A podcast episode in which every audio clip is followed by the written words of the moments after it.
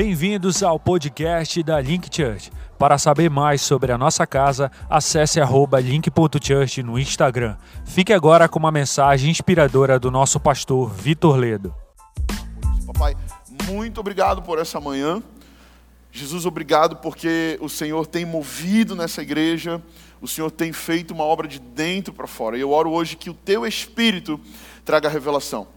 Que o teu espírito fale conosco, que o teu espírito nos convença do pecado, da justiça, do juízo, que o teu espírito gere transformação, renovação, que o teu espírito não somente é, é, fale, mas que ele grite dentro de nós, ao ponto de nós termos certeza que é o Senhor que está falando. No nome de Jesus, todos digam amém. Amém. Eu cheguei aqui na igreja ainda há pouco e subi para minha sala.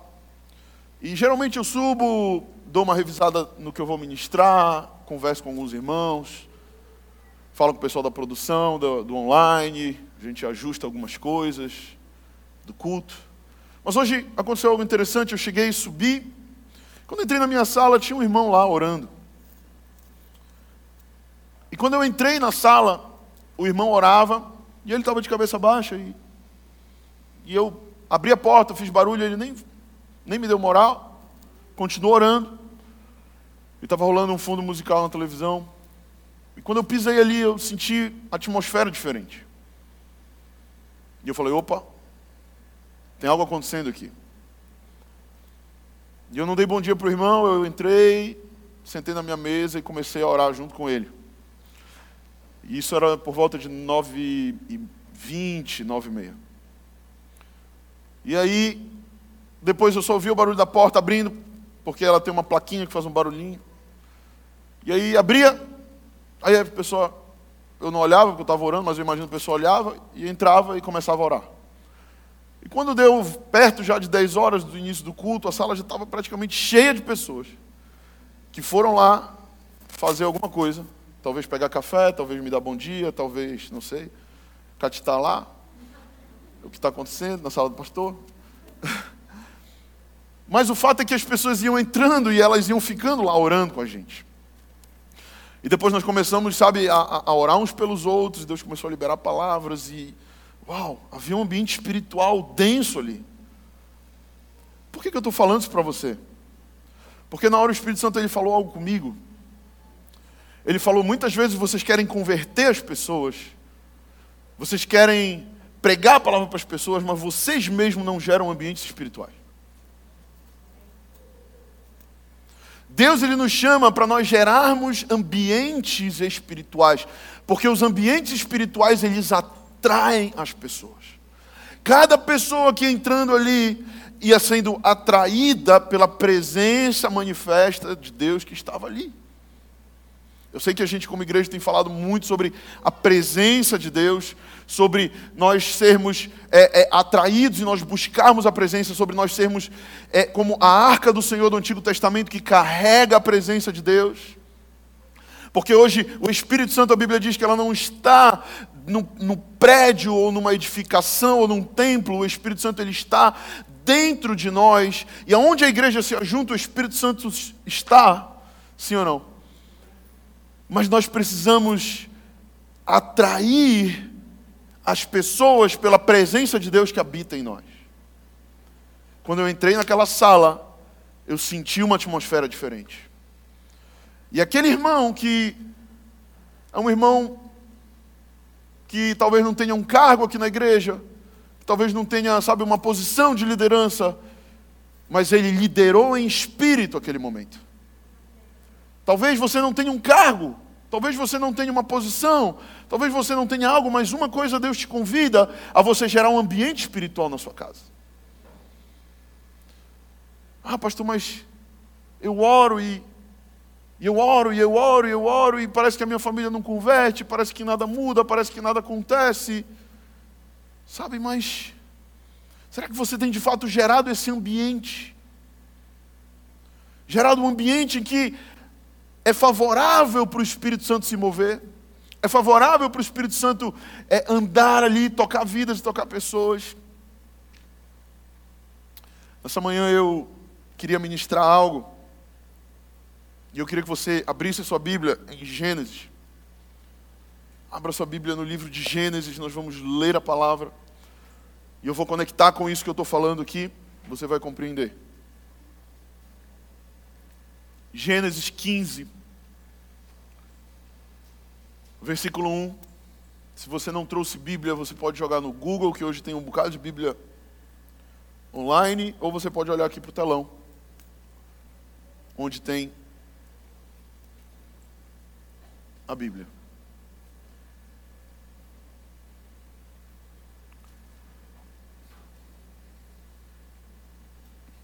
Tem dois lugares aqui na frente, se os irmãos quiserem. Tem, vem aqui. Se não quiserem, pode botar aí atrás, não tem problema nenhum também. Gênesis no capítulo 15, versículo 1. Quem achou, diga achei. Vamos ler a palavra de Deus.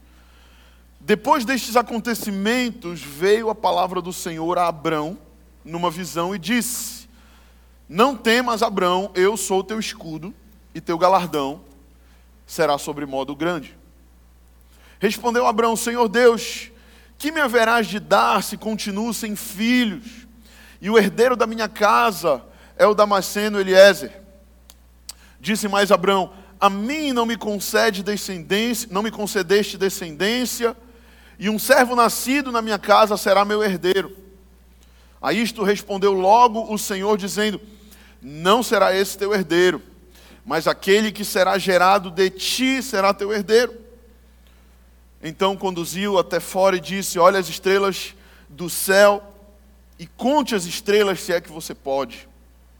E lhe disse: Será assim a tua posteridade. Ele creu no Senhor e isso lhe foi imputado para a justiça. Diga comigo, ele creu no Senhor, e isso se tornou justiça para ele. Diga amém. Diga glória a Deus. Hoje eu queria falar com você sobre um tema que o Senhor botou no meu coração há muitos anos atrás. E que essa semana Deus foi me lembrando sobre esse tema, sobre esse momento da vida cristã, que é quando Deus está calado. Diga comigo, quando Deus está calado. Existem momentos na nossa vida, e eu sempre digo isso que Deus fala, sim ou não? Existem momentos que Deus grita, sim ou não? Mas também existem momentos que Deus se cala. E houve um tempo na minha vida em que parecia que Deus estava totalmente calado. Para você entender um pouco do contexto da minha vida, Deus me chamou para o ministério em 2007. E Ele me mostrou que eu teria um ministério, que eu seria um pastor. Eu falei, Deus, eu não quero isso. Eu tenho outros planos. Eu quero ser empresário. Eu cursei administração, fiz pós-graduação em gestão de projetos. Eu quero fazer outras coisas. Mas Deus falou, filho, se você quiser, você tem o livre-arbítrio, você pode, mas o meu plano para você é esse. Em 2007 eu fui chamado para o ministério eu disse, amém. Eu aceito esse chamado, eu quero estar no centro da tua vontade. Eu prefiro obedecer do que sacrificar. E eu obedeci a Deus e tudo mais. Porém, os anos se passaram e teve um tempo em que Deus me deu uma palavra, e Ele me deu exatamente a palavra que Ele dá para Abraão. Ele disse: Olha, sai da tua terra, da tua parentela, e vai para a terra que eu, te que eu te mostrei. Essa terra era Brasília. Nós fomos para Brasília, eu e minha família. Moramos lá por quase quatro anos. E eu me lembro que quando Deus me mandou ir para Brasília, eu li o texto de Gênesis 12, quando Deus fala a primeira vez com Abraão, ou com Abraão ainda, e ele diz: Vai, porque a tua posteridade vai ser grande, você vai ser um pai de multidões e muitas coisas vão acontecer. Né? Quem conhece esse texto? De, Gênesis 12 é um pouco antes do que nós lemos. E ele fala: Olha, ele fala aqui também: Olha, olha para as estrelas e a tua posteridade vai ser assim. E eu recebi aquela palavra. E eu falei: Bom, então eu vou para Brasília e lá coisas grandes vão acontecer. Né? Porque afinal de contas, Deus disse que eu sou como Abraão, então eu vou gerar muitos filhos, eu vou ser um pastor que, que, que vou ter sucesso e que as coisas vão acontecer em Brasília. Mas a verdade é que quatro anos se passaram e não aconteceu nada. E o pior de tudo é que não só não aconteceu nada, mas parece que Deus estava totalmente calado. Todas as vezes que Deus faz uma promessa para alguém, Ele faz a promessa, mas Ele não diz como vai ser o meio do caminho. Muitas vezes Deus ele libera, presta atenção para mim, a palavra para o futuro, mas Ele não fala o processo entre o que Ele falou agora e até você chegar no futuro. E assim como Deus deixou que Abraão vivesse pela fé, Deus me deixou viver por fé por um longo tempo em Brasília, onde tudo que eu fazia, a Bíblia diz né, que onde você botar a planta dos seus pés prosperará, onde eu botava a planta dos meus pés, quebrava. Onde eu botava a planta dos meus pés, parece que morria. E eu falava, Deus, só pode ter alguma coisa errada comigo. E eu orava, Deus, o que está acontecendo? A tua palavra diz que o que eu tocar vai prosperar, mas o que eu toco morre. Aonde eu boto a planta dos meus pés dá errado. Em Brasília eu fui demitido de três empresas diferentes. E o tempo que eu mais durei numa empresa foram oito meses. Um tempo em que eu reuni a célula na minha casa. E eu me lembro que um dia eu reuni uma célula e eu convidei muitas pessoas. E deram três pessoas na minha célula. Eu, a minha esposa, graças a Deus sempre foi fiel, estava lá ao meu lado. E um discípulo amado que era o Dedé, que era um mineirinho, gente fina, gente boa. Discípulo amado que lavava o carro comigo, fazia as coisas comigo, e ele estava lá, fielmente. Era o meu Jonathan na época. E aí, nem a Verena estava. A Verena foi para uma festa esse dia porque ela não era crente ainda.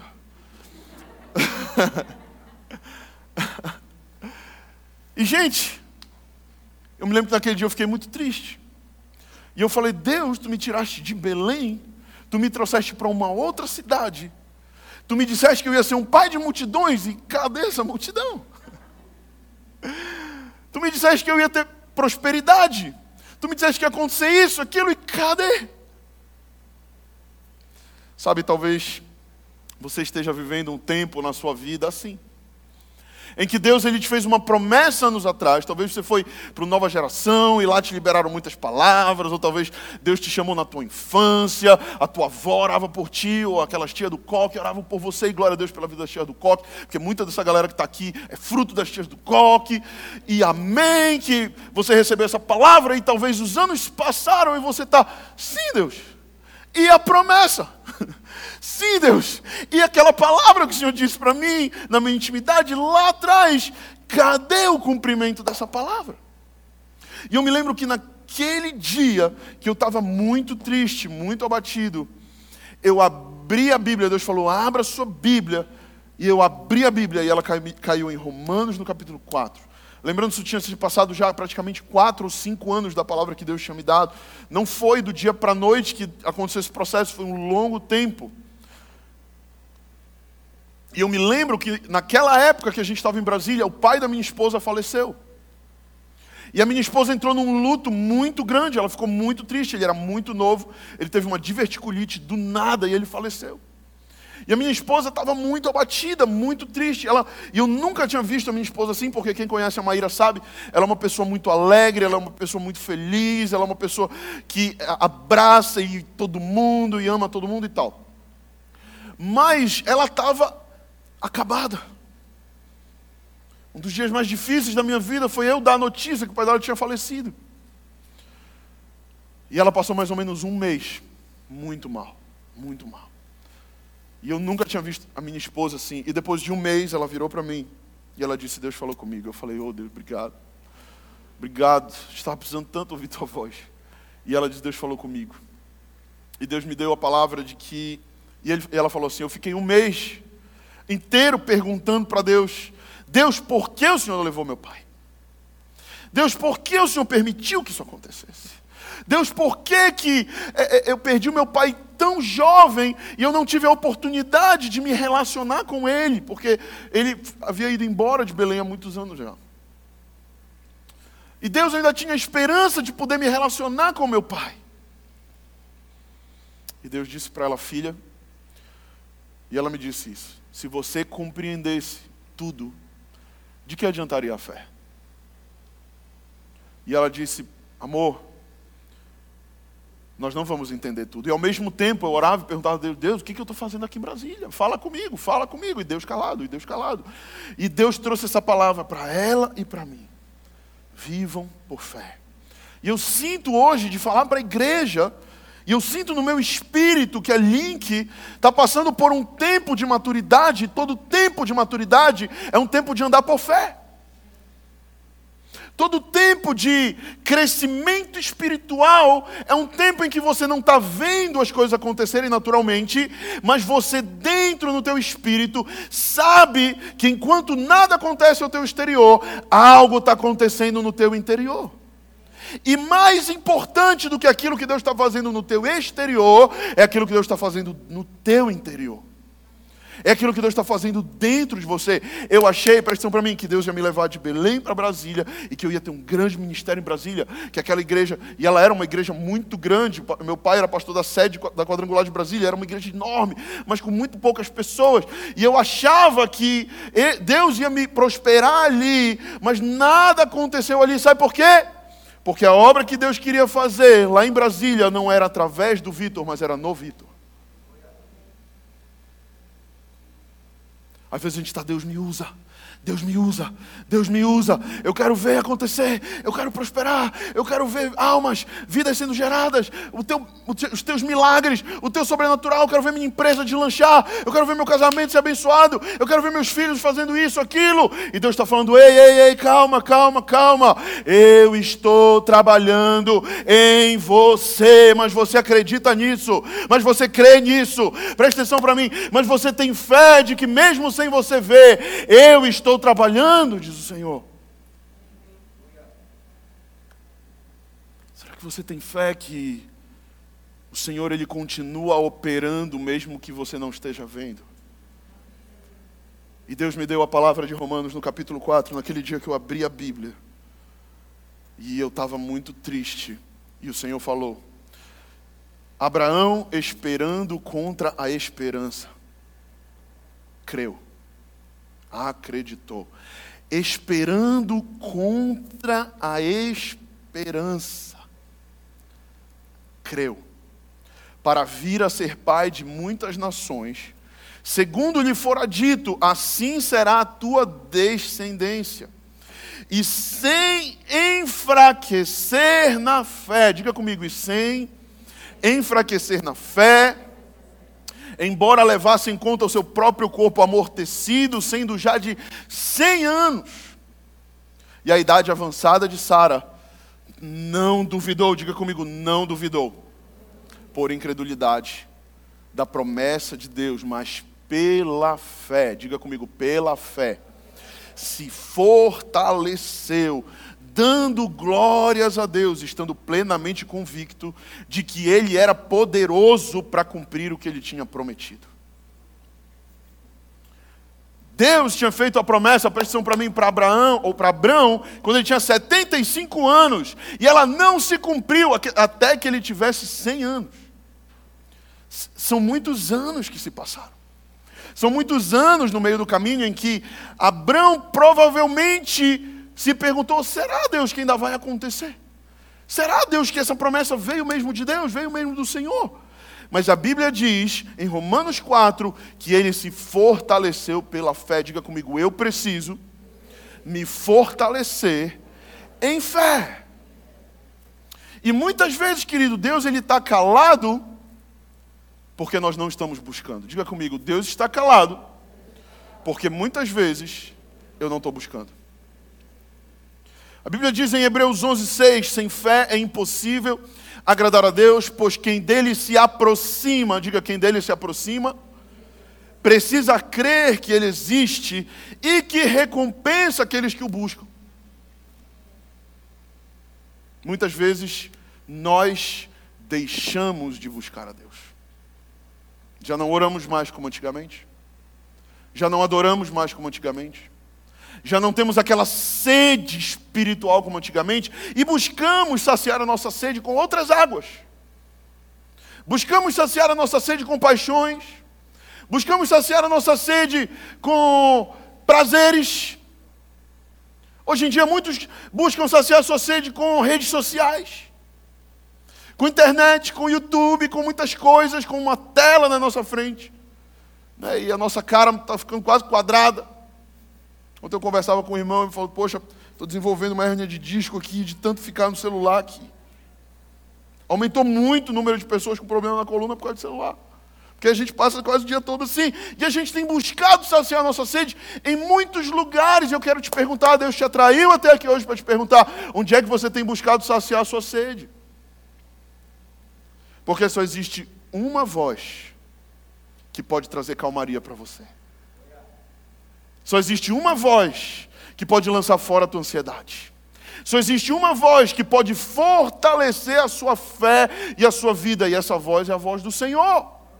Mas muitas vezes não é que Deus esteja calado, somos nós que não queremos ouvir. E às vezes Deus está falando, filho, vai por aqui, só que o que Deus está falando não é o que nós queremos ouvir, então nós fazemos aquele ouvido de mercador. Hã? A gente faz aquele ouvido, né? Tipo, hã? Hã? Falaram? Não, não, não vi nada. Isso não é de Deus, não. É, isso aí só pode ser do, do capiroto, mas de Deus não. E muitas vezes Deus ele está querendo falar conosco, mas nós não estamos buscando. E a nossa fé esfriou. E a nossa vida com Deus esfriou. Mas eu quero te falar que é tempo de voltar. É tempo de se fortalecer em fé. O homem se torna aquilo que ele crê. Se eu deixar com que a palavra de Deus, a voz de Deus, se torne mais baixa, um volume mais baixo do que a voz do mundo, do que a voz da carne, eu não vou viver pelo que eu creio, mas eu vou viver pelo que eu sinto. E se eu vivo pelo que eu sinto, eu sou liderado e guiado pelas minhas emoções e não pelo Espírito de Deus. Diga para a pessoa que está do seu lado se você quer andar com o Senhor. Não ande pelo que você sente, mas ande pelo que você crê.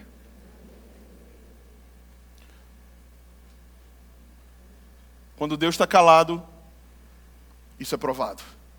Porque a gente gosta de ir para o culto, sentir calafrio, né? cair no chão, tremer, rodopiar, cair no espírito, ouvir palavra profética. Mas e quando a gente vai para o culto e ninguém ora por nós? Poxa, eu estou com a pulseirinha verde, pastor. né? Irmão, aí o Renan passa.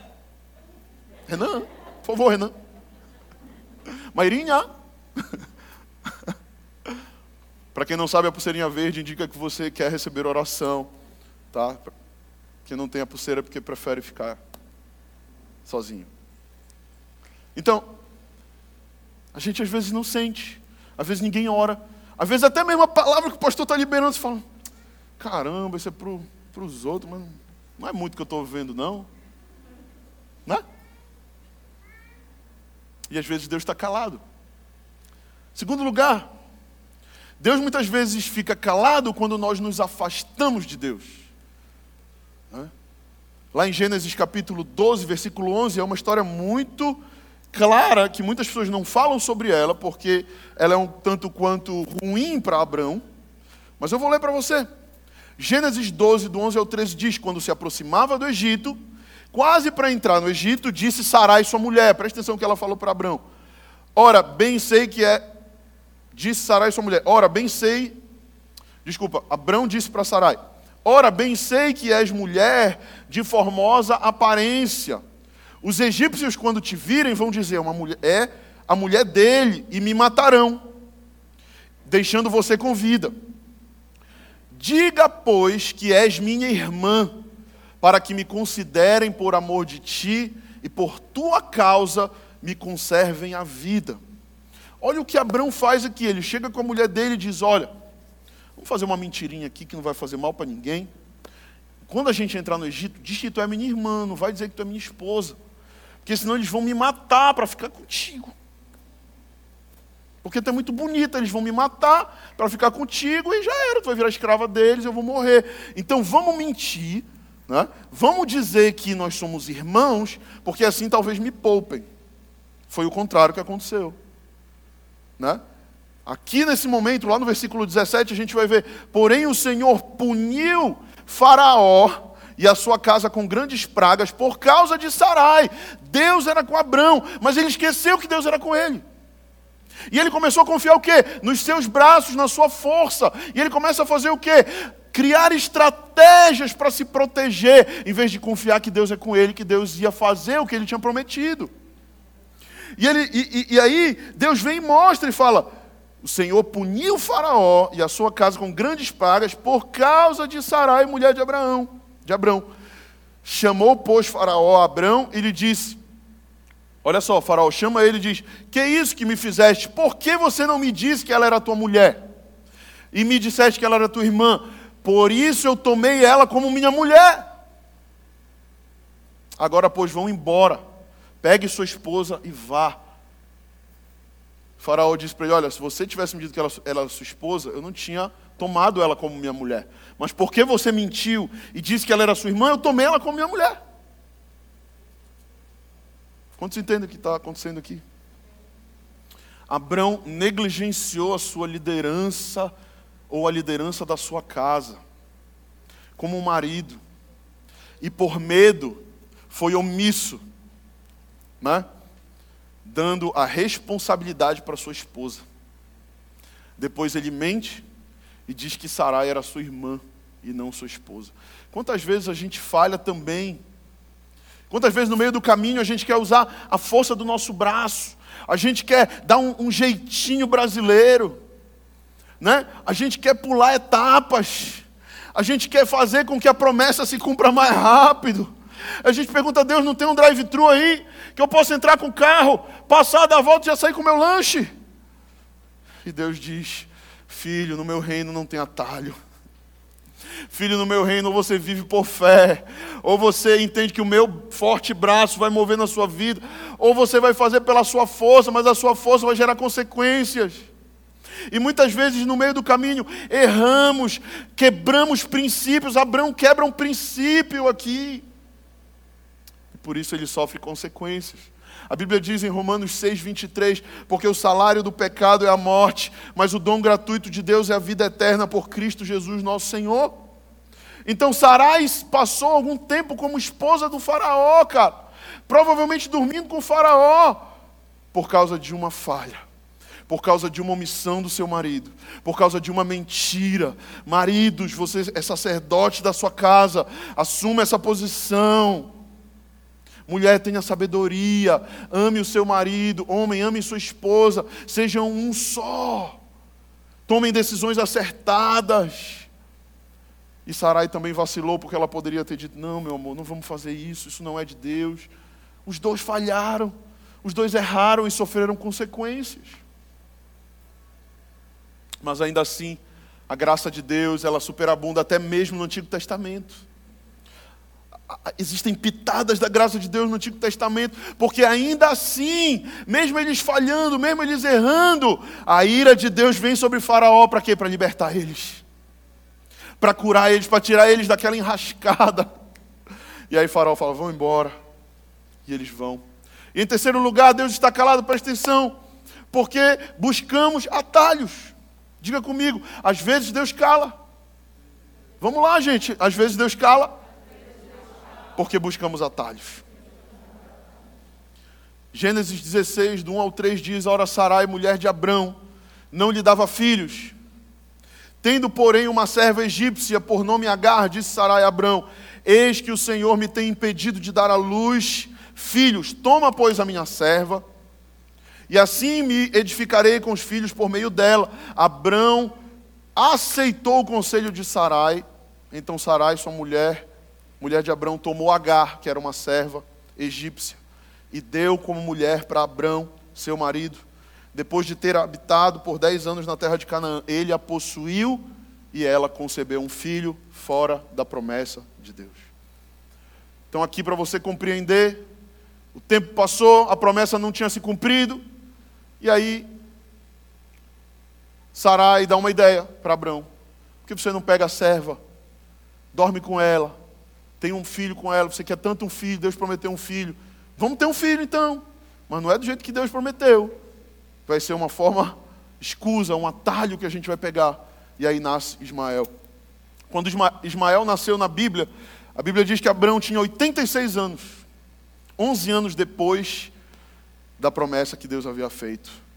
Quando buscamos atalhos, podemos até conceber filhos, mas esses filhos são fora da promessa de Deus. Podemos até gerar, mas não é genuíno, não foi o que Deus havia prometido. Eu estou falando de uma forma espiritual, tá, gente? Não é natural isso aqui. Compreenda. Não era o que Deus havia planejado. No reino de Deus não existem atalhos, ou nós aprendemos a esperar a promessa se cumprir, ou viveremos das obras dos nossos braços. Elas parecem até boas, muitas vezes, mas não é o centro da vontade de Deus. Né? E último lugar para encerrar essa palavra é que quando Deus se cala, é porque muitas vezes Ele nos deixa viver por fé. Diga comigo, Deus me deixa viver por fé. E o viver por fé é caminhar e dar um passo e pisar sem saber o que vai ter à frente. Eu me lembro que nesse tempo que nós estávamos em Brasília, eu perdi o meu emprego, presta atenção, vou encerrar essa, contando uma história. Eu perdi o meu emprego, o meu terceiro emprego que eu havia perdido. Deus estava tratando meu caráter, Deus estava me moldando, me, me tirando de um lugar de soberba e orgulho, me levando para um lugar de servidão e um coração humilde como o dele. E Deus precisou me amassar para isso. E quando eu sou demitido pela terceira vez, eu já era casado com a Maíra, eu cheguei com a Maíra e eu falei para ela, amor, é, você vai ter que procurar um trabalho. Na época a Maíra só estudava para concurso porque ela fez direito, a gente tinha muita clareza que eu seria um empresário e ela seria uma concursada pública. Porque a gente pensou assim, ah, você, a Maíra sempre vai ter aquele salário fixo, né? paga as contas da casa, e o que eu ganhar como empresário, a gente viaja e passeia e troca de carro e essas coisas todas. E a Maíra ainda não havia passado em concurso, ela estava ainda estudando, e eu perdi esse emprego e ela falou: ah, eu vou voltar a trabalhar. E ela voltou a trabalhar. Logo, assim, na outra semana apareceu um trabalho para ela. Milagrosamente ela foi. E eu não me lembro o que, que eu vim fazer em Belém, mas eu vim fazer algo em Belém. E eu fui pregar numa célula de um amigo que inclusive estava lá em casa ontem. E quando eu fui lá nessa célula, eu me lembro que eu dei uma palavra sobre fé. Sobre fé. E Deus falou para mim, filho, você pregou sobre fé, mas você nunca mais deu um passo de fé. Porque falar de fé é fácil, mas dar passos de fé é o que vai determinar. E eu falei, é verdade. E naquela hora o Espírito Santo falou para mim: liga para tua esposa, diz para ela pedir demissão e voltar a estudar. Naquela hora eu liguei para ela, eu estava no quarto, nunca me esqueço, eu estava no quarto, no terceiro quarto da casa do meu avô, é o último quarto. Eu estava aqui. E eu liguei para ela e falei, meu amor, eu sinto no meu espírito que você precisa pedir demissão. E ela falou, mas amor, como a gente vai pagar as contas? O aluguel e tudo mais. Eu falei, eu não sei. Eu não sei. Eu estou desempregado. Você também vai ficar desempregada. Mas uma coisa eu sei, Deus pediu para a gente dar um passo de fé e confiar nele. E eu não vou dizer que foi fácil, porque a gente deu esse passo e ela começou a estudar muito. E nesse tempo saiu o concurso que ela queria. E nós tivemos que fechar o nosso apartamento. Entregamos o apartamento que era alugado. E eu me lembro que nesse dia eu chorei muito. Muito. Porque foi como uma derrota para mim. Foi como caramba. Deus me mandou e eu dei passos de fé. Eu aluguei meu primeiro apartamento com a Maíra pela fé. E moramos um ano aqui. Agora estou tendo que desmontar tudo. Mas ao mesmo tempo Deus falava com meu pai que era tempo de voltar para Belém. E aí nós pegamos as coisas todas na nossa casa, levamos para a casa dos meus pais. E começamos a nos preparar para retornar para Belém. E a Maíra começou a estudar. Foram seis meses que ela mergulhou. Pá, mergulhou em estudo. Só saía de casa para ir para o culto, para a célula, e voltava para estudar. Porque ela sabia que ela também tinha que honrar a Deus, continuar honrando a Deus. Deus já tinha ensinado essa lição para ela, que uma época ela parou de ir para o culto por causa disso, deu tudo errado. é outra história, depois eu conto. Mas o fato, gente, é que ela mergulhou seis meses. Quando nós voltamos para Belém, ela fez a prova. E depois de poucos meses saiu o resultado. Eu me lembro que a gente foi para o shopping e tinha uma professora, que era professora dela de infância, que corrigia a prova desse concurso. E ela chegou com a professora e falou: Professora, e aí como foi? O que, que tinha que falar na redação? Que era professor de redação. E a professora olhou para ela e falou: Ah, tu falaste sobre sustentabilidade ecológica. E tu falaste sobre não sei o quê. Falaste sobre não sei o quê. já saiu chorando do shopping. Falou: Bora embora. Era época de Natal, final de ano. Bora embora, amor. A gente acabou de chegar no shopping. A gente acabou de chegar para passear. A gente já vai embora. Já encontrei a professora ali, não sei o quê. Saiu chorando. Por que, que isso aconteceu? Porque quando Deus faz, Ele mostra que Ele faz. Quando Deus Ele faz, Ele assina embaixo, Ele diz: Não foi você. Eu, você até fez sua parte, mas a canetada final é minha. É. E de 6 mil inscritos, ela passou em 32 lugar. Num concurso público muito bom. Sabe, por que eu estou contando isso para vocês? Não é para dizer que, sabe, ah, contar história. É para dizer que talvez hoje você esteja vivendo por fé. E talvez hoje você esteja vivendo na sua vida um tempo de escassez, um tempo de luta, um tempo de transição que nós estamos vivendo, um tempo de maturidade. Mas eu estou contando esses testemunhos para edificar a sua fé, fortalecer a sua fé, te dizer que aquele que prometeu, ele é fiel para cumprir, que Deus ele não lança palavras ao vento, que Deus ele tem propósitos, que Deus ele é um Deus de aliança. E Deus tem falado tanto de aliança com essa igreja. Sabe, quando Deus ele faz uma aliança conosco, ela não termina, a aliança ela é oval, porque ela, ela é uma obra infinita. Sabe, Deus é um Deus de aliança, Deus é um Deus de promessa, embora esteja demorando para se cumprir. E talvez você olhe e fale: Eu já estou ficando velho, eu já estou de 100 anos, Sarai já não tem como conceber, ela é estéreo. Deus fala: Eu sou um Deus de milagres, eu sou um Deus do impossível, eu quero operar e cumprir aquilo que eu prometi na sua vida.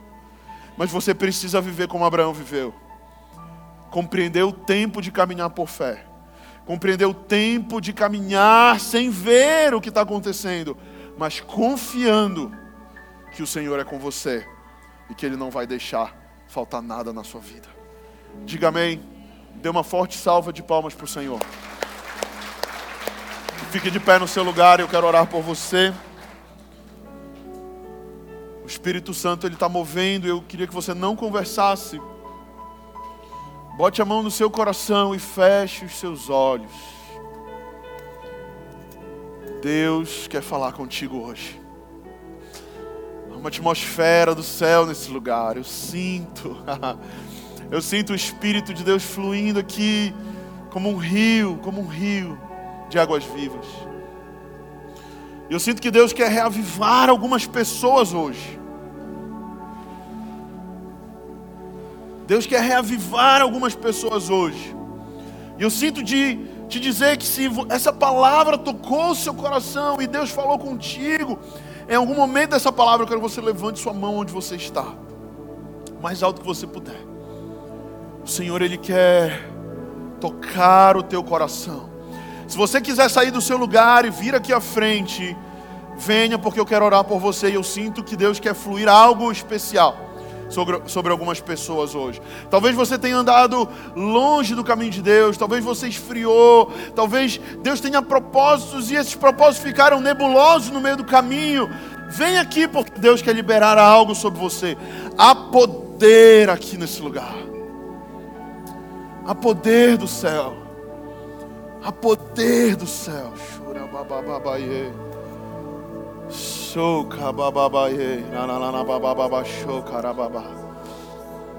Mais espírito, mais espírito, mais espírito. Mais espírito, mais espírito. O Deus de promessas, o Deus de Abraão, Isaac e Jacó, Ele continua escolhendo homens e mulheres para cumprirem seus chamados, para cumprirem aquilo que Ele tem prometido. O nosso Deus é um Deus de gerações. Ele tem parte com você, mas Ele também tem parte com seus filhos, seus netos, seus bisnetos, a sua posteridade.